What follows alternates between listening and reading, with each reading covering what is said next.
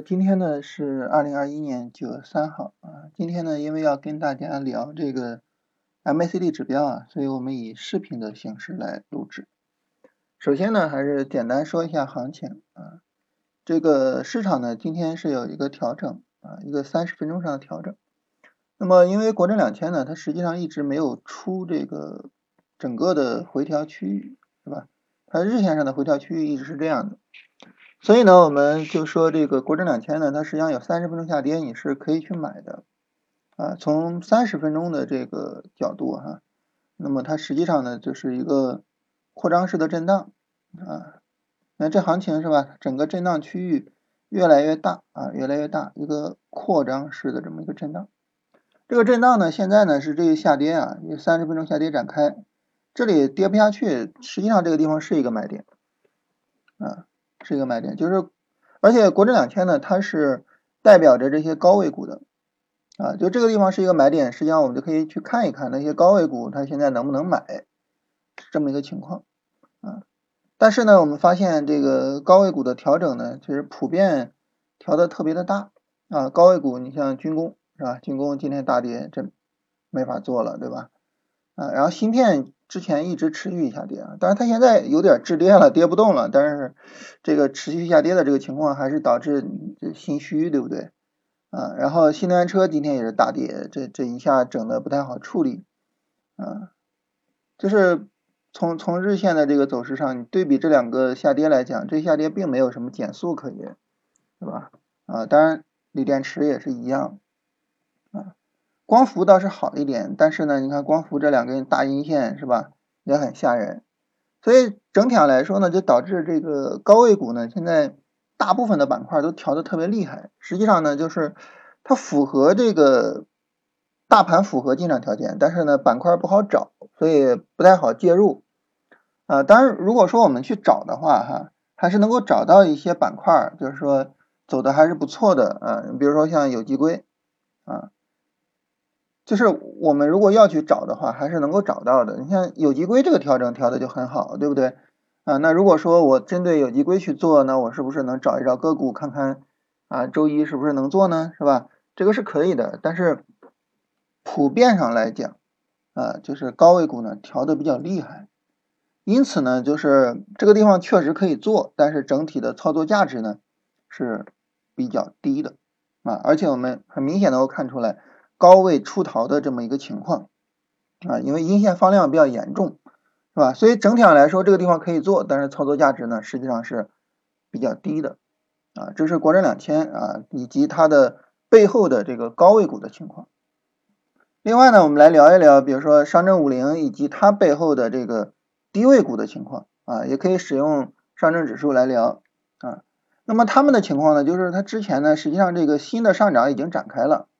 所以这个时候，一个三十分钟调整呢已经不够了，它需要什么呢？需要一个日线的调整，尤其是作为代表的板块啊，也就是这个证券，证券呢因为一个利好嘛，大幅度的高开，然后高开低走，而且放了非常大的量，这就导致就是整个行情就变得非常难走。所以总体而言呢，就是这个低位股呢，它可能需要一个更充分的调整才能做。所以现在整体上来讲呢，就是高位股调整充分，但是力度大不好做；低位股呢调整不充分，需要等充分的调整。啊，所以总体来讲呢，现在就是大盘指数它能指示一些操作机会，但是呢，这些操作机会呢很难把握，呃，不值得使用比较大的仓位去进行参与。啊，如果说小仓位搞一搞，你比如说我比较看好有机硅是吧？我给有机硅给个一成两成的仓位，行不行呢？可以。啊，但是呢，你说我我这一次我我直接把仓位搞个七成八成，那就不现实啊，因为现在行情不太支持。所以整体上来说呢，就是市场大概就是这么一个情况啊，因为高位股和低位股的走势不一样，所以我们区别来聊的啊。好，那这是大盘板块的情况，说完了，咱们就进入到今天这个话题哈，我们来聊一聊这个 MACD 的这个指标。我们首先去想说这个 MACD 啊，我们首先想就是它其实是干嘛的呢？它其实是优化均线的啊，尤其是优化什么呢？尤其是优化均线的这个金叉死叉的功能啊。此话怎讲呢？啊，我们想啊，这个均线，首先呢，我们把均线调出来。之前跟大家说过啊，就是普通的均线你输入 MA 就可以，但是特殊的均线有个叫 EXPMA 的，是吧？之前跟大家聊过啊，这个 EXPMA 我们把它调出来，因为这个 MACD 是和它有关系的。然后呢，我们把均线周期改一下，改成十二和二十六啊。好，我们改一下这个均线周期。改了之后呢，那么这个时候啊啊，我们把这个 MACD 的指标公式拿出来看一下。在这儿跟大家说一下啊，就是其实我们在研究这个任何指标的时候，呃，第一件事情其实就是把它的指标公式拿出来来看一看。这个指标是怎么算出来的呢？啊，它的数理逻辑是什么呢？就都是这样啊。那因为咱之前聊这个均线的时候啊，啊，咱们是使用音频来聊啊，就口述的时候啊，你拿这些公式去聊，就它会比较麻烦。所以均线呢，我们就没聊这个公式啊。MACD 咱现在是视频是吧？呃，比比较方便啊，我们来聊一下。首先呢。我们很容易的发现，MACD 有三个组成部分啊，这三个组成部分呢，分别叫做 DIF 啊，然后呢叫做 DEA，然后叫 MACD 啊。那么我们发现呢，这个 DEA 啊，它是 DIF 的一个均线，MACD 呢，它是 DIF 和 DEA 的一个差额，由此呢，我们就能够发现。啊，MACD 呢，其实最重要的就是我们要知道 DIF 是怎么来的。知道了 DIF 是怎么来的，我们就知道后边两个是怎么来的了。所以我们重点的呢来看一下 DIF 这一句话它是个什么意思啊？下面呢有关于这个公式的动态翻译啊，这儿写输入啊，输出 DIF 的值，DIF 的值是怎么来的呢？啊，它是收盘价的。呃，短期就是这个这个值，这个值对应的就是十二哈，收盘价的十二日均线减收盘价的这个 long 是二十六啊，减收盘价的二十六日均线，也就是说，简单通俗理解啊，用人话说就是 十二周期的均线和二十六周期的均线它们之间的差距。那么这里呢，因为它动用的是 EMA，所以就是什么呢？就是我们在主图上面这两根均线的差距，这就是 DIF 的来历啊。那么我们来看 MACD 啊，MACD 指标呢，就是现在啊，这个我点住的这个就是 DF 线啊，就 DF 线呢，它就是这么来的。所以呢，我们就能够看到啊，你比如说这个。价格下跌的时候，啊，这两条线在接近，对不对？它的这个均线之间的差距在缩小，所以你看这个 D F 线呢，它就在变小。而价格在上涨的时候呢，均线的差距呢在变大，所以呢 D F 这个线呢，它就在往上走，对吧？啊，所以就下跌上涨，你看 D F 线下跌上涨是吧？大家都是一样的。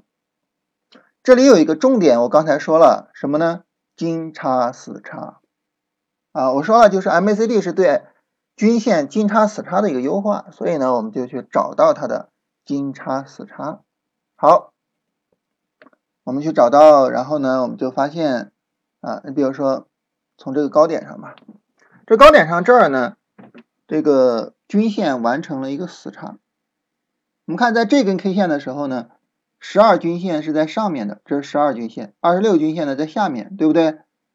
到这根 K 线呢，十二均线就跑到下面来了，二十六均线就跑上面去了，对不对？所以呢，在这两根 K 线完成之后，啊，这个均线呢完成了一个死叉。我们想哈，DIF 线它反映的是两根均线的距离，那均线死叉其实就意味着 DIF 会发生什么变化呢？你看啊。在这根 K 线的时候，十二均线是不是在上面？二十六在下面，是吧？所以 D F 的值肯定是正的。哎，十二减二十六，它的值肯定是正的。到这儿呢，十二均线跑下边去了，所以十二减二十六就变成什么了？变成负的了。那么 D F 值呢？前一根 K 线是正的，后一根是负的，所以 D F 完成了一个非常重要的一个东西，就是完成了对零轴的穿越啊，也就是我们去看这个 D F 线的时候，我们发现 D F 向下跌破零轴，实际上就对应于这两条均线死叉了。那当然反过来啊，反过来就是 D F 向上穿越零轴的时候，好，那就对应于什么呢？对应于它金叉了啊！我们看在这根 K 线的时候，十二均线在下面，二十六在上面，所以这个值呢是负的啊，DF 线的值是负的。我们看 DF 线的值可以在这儿看啊，那这是 DF 线的值啊，DF 线的值是负的。到下一根 K 线呢，十二跑上面去了，二十六跑下面来，所以 DF 线的值呢就是正的。它就完成了一个对零轴的自下而上的穿越啊，所以 D F 线对零轴的穿越和这个均线金叉死叉，它是发生在同一个位置的。那大家说呢？那你发生在同一个位置，那那你能起到什么优化作用呢？哎，别着急啊，这个公式呢，我们接着往下看。咱们现在呢是看了第一句话，对不对？我们接着往下看啊。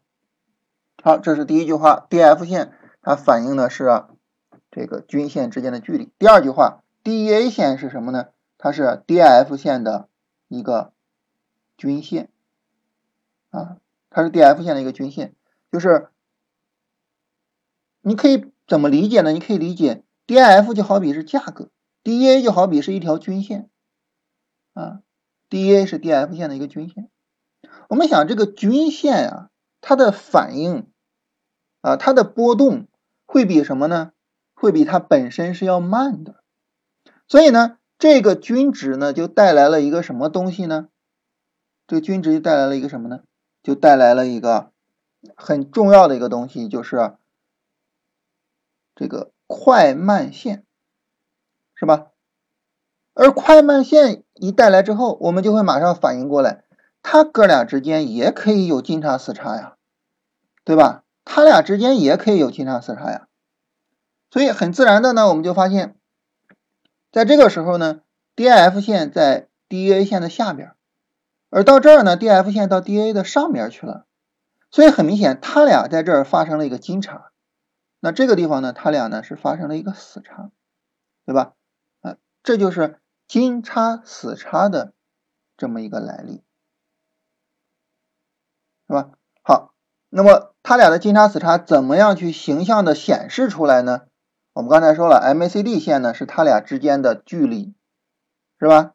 啊，DF 减 DEA 嘛，所以很明显就是 MACD 这个柱子啊，它是绿的，就说明它是死叉状态；红的呢就变成金叉了，啊，所以 MACD 的金叉死叉呢，可以非常轻易的啊由这个。红线绿呃红柱子绿柱子的状态而反映出来，那很明显我们就会发现这个红绿柱子的切换，它可比什么？它可比这个 D F 穿越零轴这要快的多了，对吧？它要快的多了啊！你看，在这儿红柱子出来了，对不对？但是它穿零轴要到很久之后啊，然后这一路上是吧，都是保持着金叉状态，一路上 D F 都是在零轴上方的，但是你看死叉都死叉了很多次了，对不对？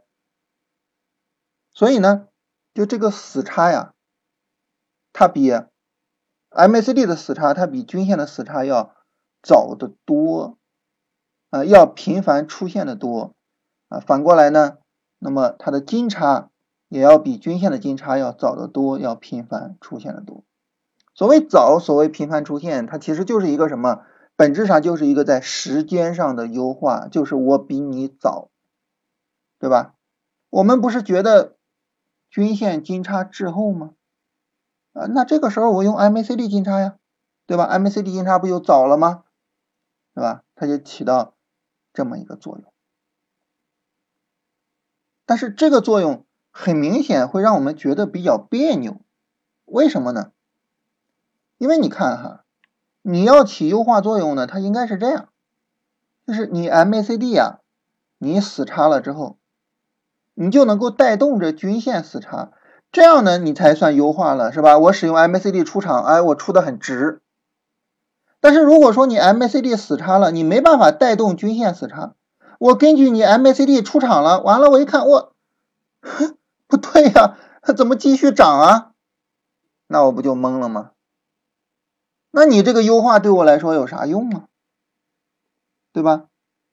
所以呢，明天我们就来聊一聊哈，就是 MACD 的这个优化，我们具体要怎么去用啊？这里面呢，它要涉及到我们之前反复跟大家聊过的级别的概念啊。今天呢，我们就是聊一聊啊，这个 MACD 啊，它是怎么来的啊？然后呢，它的这三条线分别起到一个什么作用啊？就聊一聊它的来历。